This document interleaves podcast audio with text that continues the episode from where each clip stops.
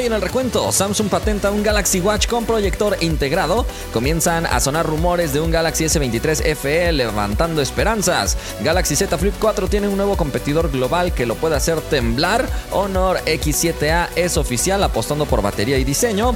Apple podría revolucionar la industria otra vez lanzando un nuevo dispositivo. Y para terminar, Microsoft pone a temblar a Google con el nuevo Bing con ChatGPT integrado. Comenzamos. Hola, gracias por estar una vez más por aquí en el recuento. Le agradecemos a nuestros partners por hacer esto posible. Samuel, Agus, Chavita, Mar, Gustavo, José, Elías, Mauri, Juan, David, León, Morales, Abraham, Scorpion, Alonso, Moisés y Edson. Muchísimas gracias por ser partners. Si alguien quiere ser partner, puede pulsar el botón unirse al lado del botón suscribirse en el canal de YouTube. Déjame contarte la oferta del día de Amazon. Hay un power bank de 20.000 mAh que te aguantaría por varias cargas. Con 20% de descuento te queda en 310 19 pesos. Está baratísimo y ojo porque tiene varios cables integrados para que puedas poner a cargar cosas con Lightning, con USB, USB tipo C, micro USB y hasta tiene linterna integrada, así que la verdad yo lo considero un producto bastante bueno, tiene buenas reseñas, te dejo el link en la descripción si te interesa. Asegúrate de seguirme en absolutamente todas las plataformas para que no te pierdas nada de lo que está sucediendo en el mundo de la tecnología y revisemos los resultados de la encuesta pasada. Te pregunté, ¿consideras que el Galaxy S23 Ultra es el mejor celular del año. Participaron más de 22 mil personas, 68% dice que sí. Carlos dice, es un muy buen equipo casi en todos los sentidos, sus cámaras son muy buenas, la potencia está muy bien y tiene muchas funciones en el software. Otro Carlos, pero con segundo nombre Antonio, dice, mejoraron un aspecto del S22 primordial, la batería, el procesador y cámaras extraordinarias. Y finalmente, Andrés Cifuentes dice, los que venimos del S22 Ultra y pasamos al S23 Ultra, claramente vemos el cambio, mejor batería, mejor cámara, por eso creo que hasta el momento es el mejor teléfono construido. Vámonos a la primera noticia. Acaba de salir a la luz una patente de Samsung relacionada con sus relojes y un posible proyector integrado en ellos. Gracias a este proyector podríamos tener una imagen mucho más extendida, proyectada precisamente sobre la palma de la mano. Bueno, no, esa no es la palma. ¿Cómo se llama esta parte de la mano? Alguien que nos diga. Esto te permitiría tener mucho más espacio de información, aunque en la patente se revela que sería una proyección de lo mismo que hay en el reloj, pero seguramente si se llega a hacer una realidad, podrían lanzar APIs para que los desarrolladores puedan utilizar esa proyección como una especie de segunda pantalla y puedan mostrar más información.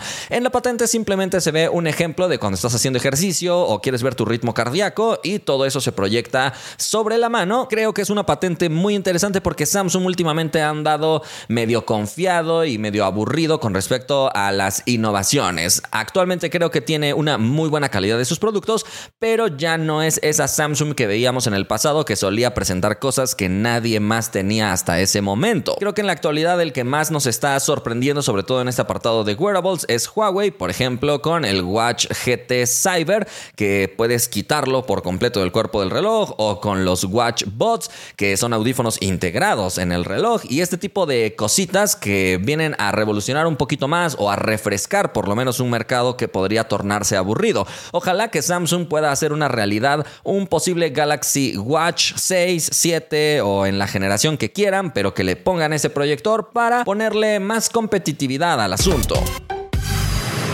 Vámonos a la siguiente noticia. Empiezan a sonar rumores de un posible Galaxy S23 FE. Si eres fan de Samsung, es probable que tú sí sepas qué significa FE después del nombre del dispositivo. Estamos hablando de una edición dedicada para los fans donde Samsung suele recortar en algunos poquitos aspectos, pero el precio sí lo suele ajustar de manera importante. Por lo menos eso hizo con el Galaxy S20 FE, que fue un éxito.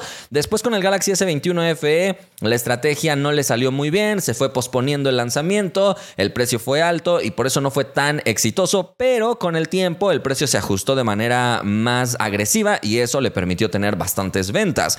No salió un S22 FE porque se supone que en esos tiempos estábamos viviendo la escasez de chips y todas estas cosas, pero rumores que vienen directamente de Corea indican que Samsung sí se animaría a lanzar un Galaxy S23 FE a costa de no lanzar un Galaxy A74. Y es que como sabes, los Galaxy A del nivel 7 suelen eh, competir en precio muy similar con los FE, entonces como que Samsung compite contra ella misma y eso no le conviene, por lo tanto ese sería el sacrificado. De todos modos, desde el año pasado el Galaxy A73 no fue lanzado en muchas regiones, solamente en Estados Unidos y Corea y algunos otros países tal vez, pero ahora definitivamente le dirían adiós al Galaxy A74, pero hola al Galaxy S23 FE. No se sabe mucho todavía con respecto a las especificaciones que podría tener este equipo. Previamente se decía que podría utilizar un Exynos 2300 que se estaba fabricando, pero rumores nuevos dicen que Samsung no va a usar ese chip.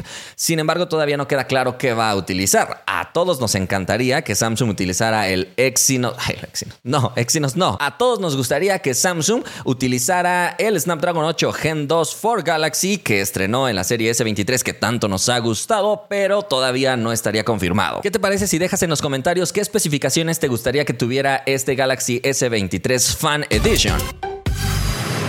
Vámonos a la siguiente noticia. El Galaxy Z Flip 4 acaba de asustarse porque fue anunciado de forma global el Oppo Find N2 Flip, cuyo nombre es feo, pero la apariencia del equipo es bonita. Y sí, estamos hablando de un equipo que supera al Galaxy Z Flip 4 en varias de sus especificaciones.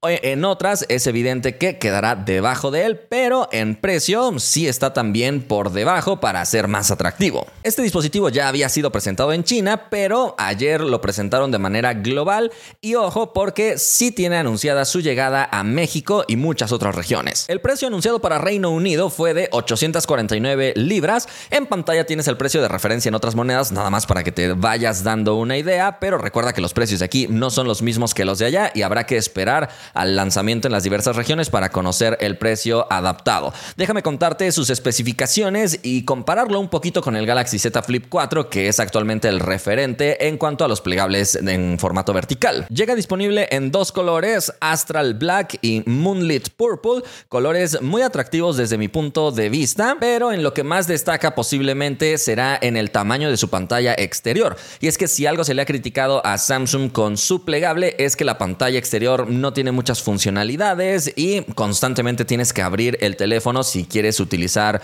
eh, varias cosas de él. Pues en este caso la pantalla exterior es de 3.26 pulgadas contra la pantalla de el Z Flip 4 que mide solamente 1.9, definitivamente que queda muy por encima. La pantalla interna es de 6.8 pulgadas OLED Full HD Plus, 120 Hz, así que también cumple de buena manera. La fabricación está elaborada de cristal, aunque hay que destacar que tenemos Gorilla Glass 5 y no Gorilla Glass Victus como vemos en el Galaxy Z Flip 4. De hecho, específicamente hablando de resistencia, será uno de los puntos débiles de la apuesta de Oppo, ya que no cuenta con certificación contra el a diferencia de la propuesta de Samsung, que si se te llega a caer, pues no se debería dañar. Oppo apuesta por el MediaTek Dimensity 9000 Plus, un procesador que sin duda alguna será muy potente, pero que habrá que comparar uno a uno contra el Snapdragon 8 Plus que integra Samsung. 8 GB de RAM y 256 GB de almacenamiento lo respaldan y lo que más llama la atención es la batería enorme que ha logrado poner Oppo aquí,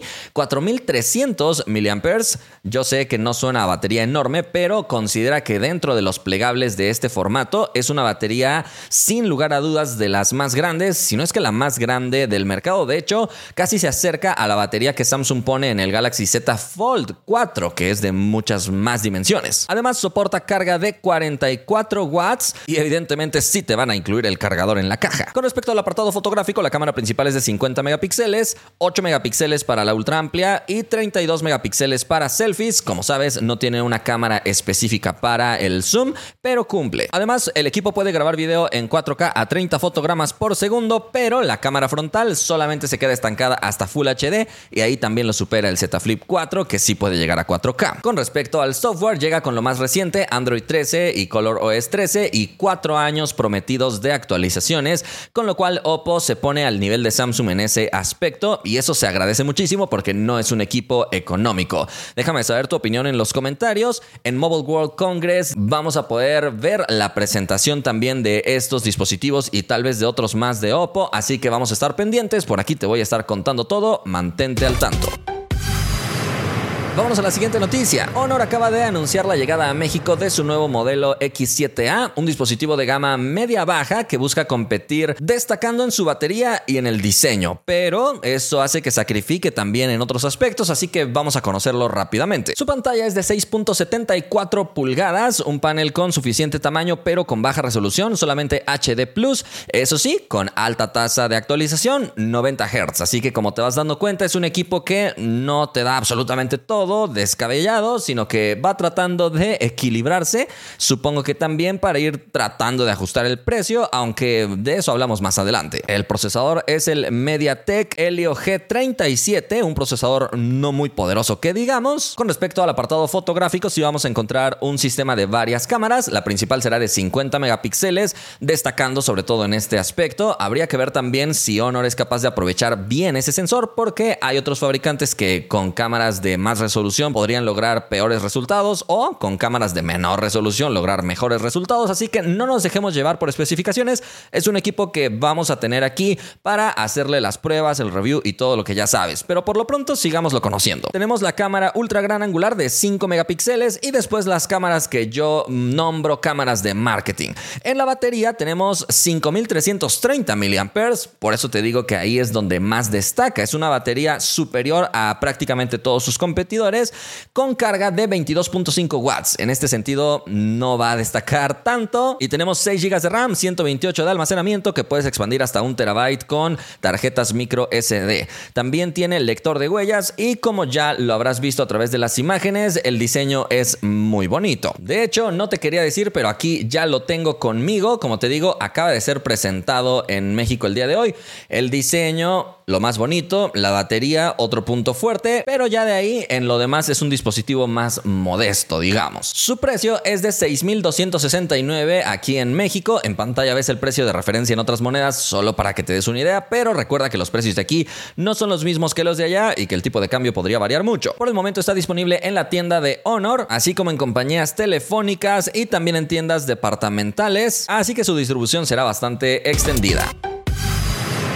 Vámonos a la siguiente noticia. Apple está a punto de revolucionar el mercado otra vez lanzando un producto, digamos, original o revolucionario, valga la redundancia, y estoy casi seguro que después de que Apple presente este producto, todas las demás compañías van a tratar de copiarlo. El nombre de este producto sería Reality Pro y serían unos lentes de realidad mixta. Estos lentes llevarían por nombre Reality Pro y serían unos lentes de realidad mixta en los que Apple ha en los que Apple ha estado trabajando por mucho tiempo. Muchos ha hablado de estos lentes y de la tecnología que van a incorporar. Se supone que a través de estos lentes vas a poder interactuar con el mundo real, pero al mismo tiempo con cosas virtuales. Por eso se le llamará realidad mixta, no necesariamente realidad aumentada, porque también habrá cosas completamente virtuales en otros mundos y metaverso y este tipo de cosas. Seguro si Apple lo presenta, ya tendrá desarrollado mucho ecosistema a su alrededor para tratar de dominar el mercado lo más rápido posible. Samsung, su principal competidor, simplemente ha nombrado la realidad mixta durante sus presentaciones diciendo que estarán trabajando muy duro o algo así, pero no han mostrado ningún producto. Estoy casi seguro que todos ya tienen algo listo, pero están esperando a que Apple presente su producto para que después ellos vean si hacen algunos cambios de última hora o ya presentan finalmente sus propias propuestas. Se dice que estos lentes serían anunciados durante el W WDC, es decir, el evento de desarrolladores de Apple, que sería el mejor lugar para presentar un nuevo producto y también para atraer a los desarrolladores a crear sus propias aplicaciones para este nuevo sistema. Este producto se ha ido retrasando, siempre hay rumores sobre él y siempre se dice tal vez ya lo van a presentar, tal vez ya lo van a presentar, pero dicen que ahora sí es el bueno. El precio rondaría los 3 mil dólares, así que hablamos de lentes exageradamente caros, al menos eso es lo que se dice, sinceramente creo que si Apple quiere realmente dominar este mercado, no debería lanzar un producto tan caro. Pero bueno, ya sabemos que si los lanzan, sus fans los van a comprar sí o sí. Y vámonos a la última noticia.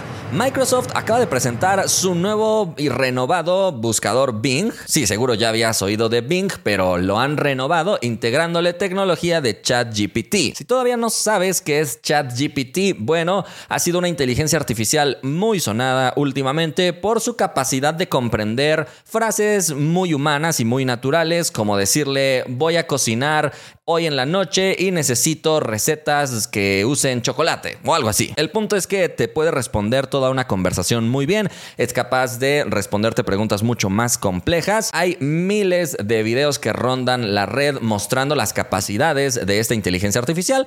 Previamente, Microsoft hizo una inversión muy importante en la compañía dueña de ChatGPT y con esto iniciaron una colaboración cercana y ahora sí, Microsoft incorporó toda esta tecnología de inteligencia y de comprensión para su buscador Bing. Así que ya ha iniciado a desplegar toda esta tecnología, de modo que si tú entras a Bing vas a poder escribirle preguntas mucho más complejas y te va a responder de manera muy humana también, no solamente con resultados de búsqueda en la web, sino con texto humano. Previamente ChatGPT despertó muchas alarmas en Google para que ellos rápidamente pudieran lanzar una respuesta, así que se dice que Google en el Google I.O. también va a presentar algo relacionado con estas conversaciones inteligentes que podrías llegar a tener con una inteligencia artificial.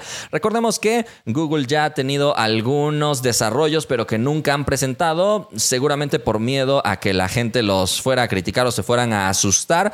Ya sabemos que hay muchas noticias que han rondado también de desarrolladores que desconectaron la inteligencia artificial porque parecía que estaba teniendo emociones y cosas así. Entonces posiblemente eso retrasó a Google en sus presentaciones pero vamos a ver cómo responde ahora que vieron que la gente reaccionó muy bien con ChatGPT y que todo mundo quería utilizarla. Así que ya sabes, puedes entrar ahora sí a bing.com y ahí vamos a tener todas estas novedades inteligentes. Lo curioso es que con esto Microsoft busca quitarle mucho terreno a Google que siempre o desde hace muchísimo tiempo ha sido el dominante completo de los buscadores. Y bueno, con esto hemos llegado ya al final del recuento. Muchísimas gracias por estar por aquí. Le agradecemos especialmente a todos los fans del recuento. Recuerda que si quieres volverte fan, puedes pulsar el botón unirse al lado del botón suscribirse en el canal de YouTube. Nos vemos la próxima.